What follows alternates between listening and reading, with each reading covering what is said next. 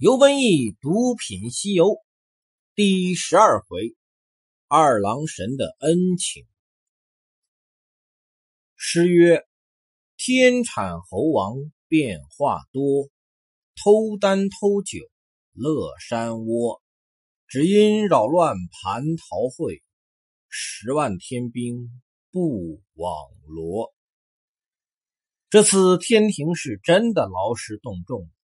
以李天王为首，哪吒做前部先锋，四大天王全总制，五方接地调多兵，九曜星官，十二元辰，以亢金龙为首的二十八宿，四支公曹，东西星斗，南北二神，五温五月，六丁六甲，四都龙神，普天星象。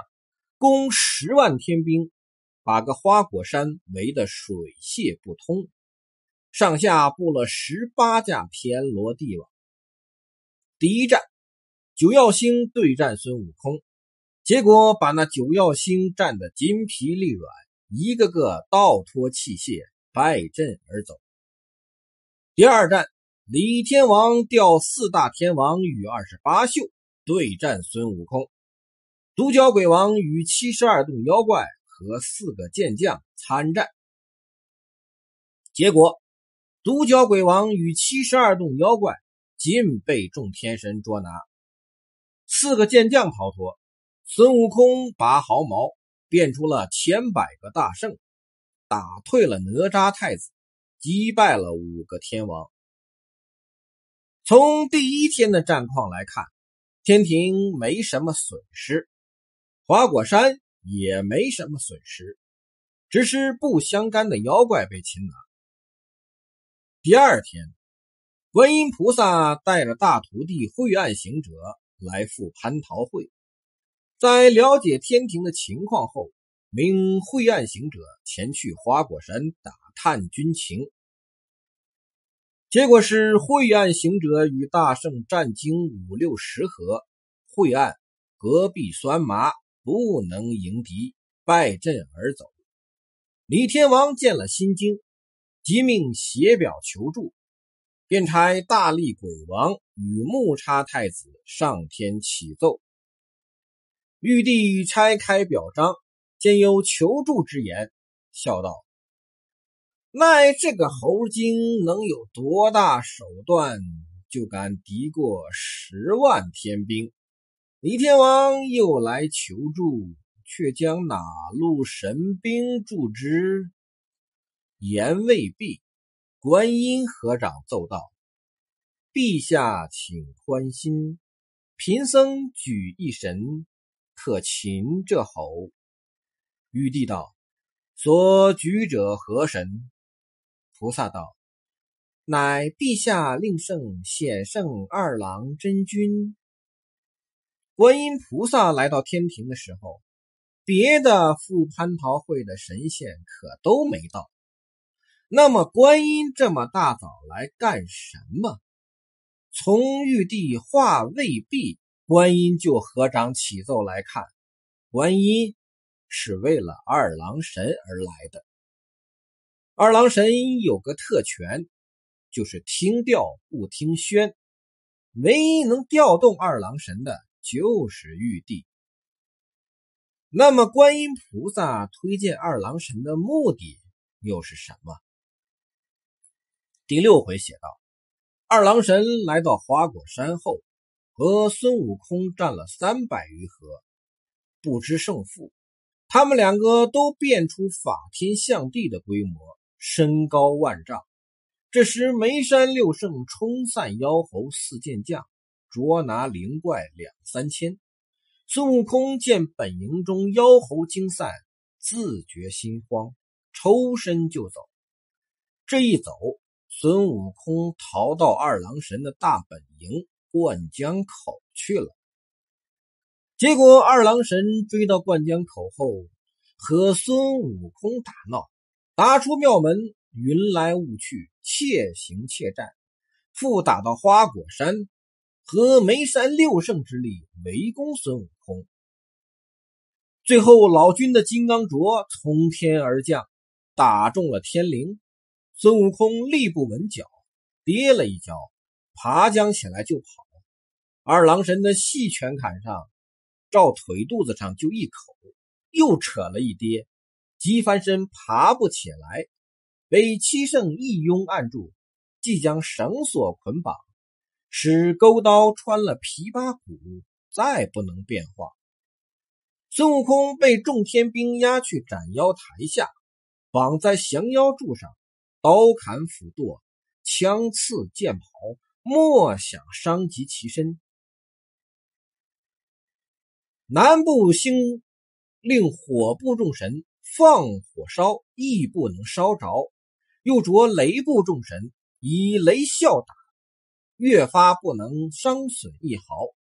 最后，老君把孙悟空。带进了斗绿宫，这里的问题蛮大。第一，孙悟空已经脱离了天兵的包围圈，他为什么要回到花果山？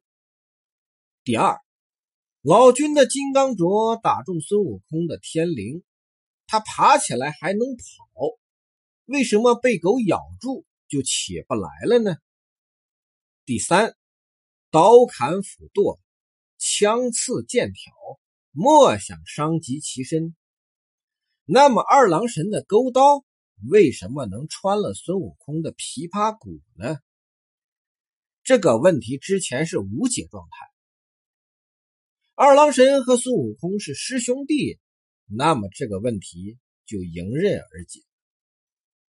二郎神来到花果山时，和李天王有过这样的对话。第六回写道。真君笑道：“小圣此来，必须与他斗个变化。列公将天罗地网不要慢了，顶上，只四周紧密，让我赌斗。若我输与他，不必列公相助，我自有兄弟相扶；若赢了他，也不必列公绑缚，我自有兄弟动手。”这句话有点学问。不仔细看，一般很难看懂。第一，二郎神叫李天王把天罗地网撤掉，把天罗地网变成了四周紧围，明的是二郎神要变成法天象地，身高万丈，天罗地网挡住了二郎神；暗的是让孙悟空脱离包围圈，逃到灌江口。第二点，二郎神说：“如果不是孙悟空的对手，他不要别人帮忙；如果赢了，也不要别人绑缚。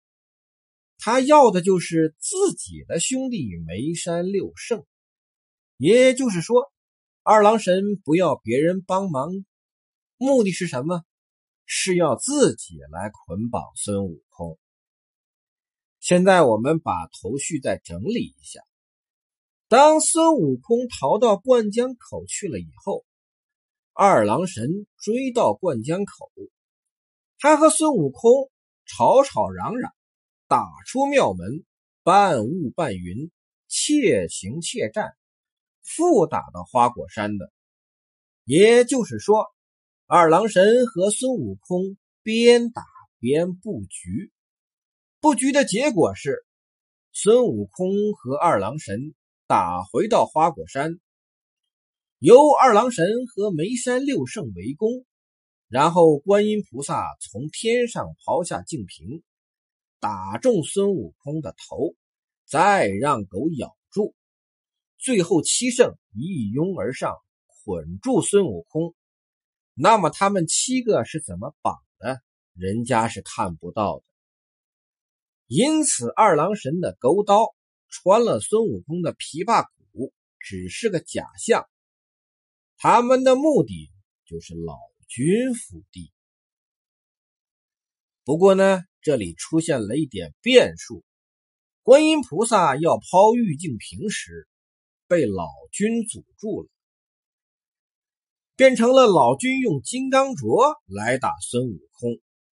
从老君打中的天灵这个位置来看。老君是要孙悟空的命，因为孙悟空把老君的金丹吃光了。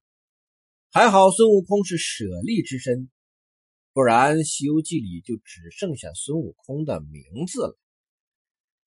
那么现在就很清楚了，观音菩萨推荐二郎神的目的是让二郎神帮助孙悟空。二郎神帮助孙悟空的目的是进入老君府，这也就是孙悟空对二郎神说的“相蒙莫大之恩”。那么孙悟空进入老君府要干什么？窃金丹和入老君府。又有什么关联？他挑起和天庭的战争，目的又是什么？我们下回再说。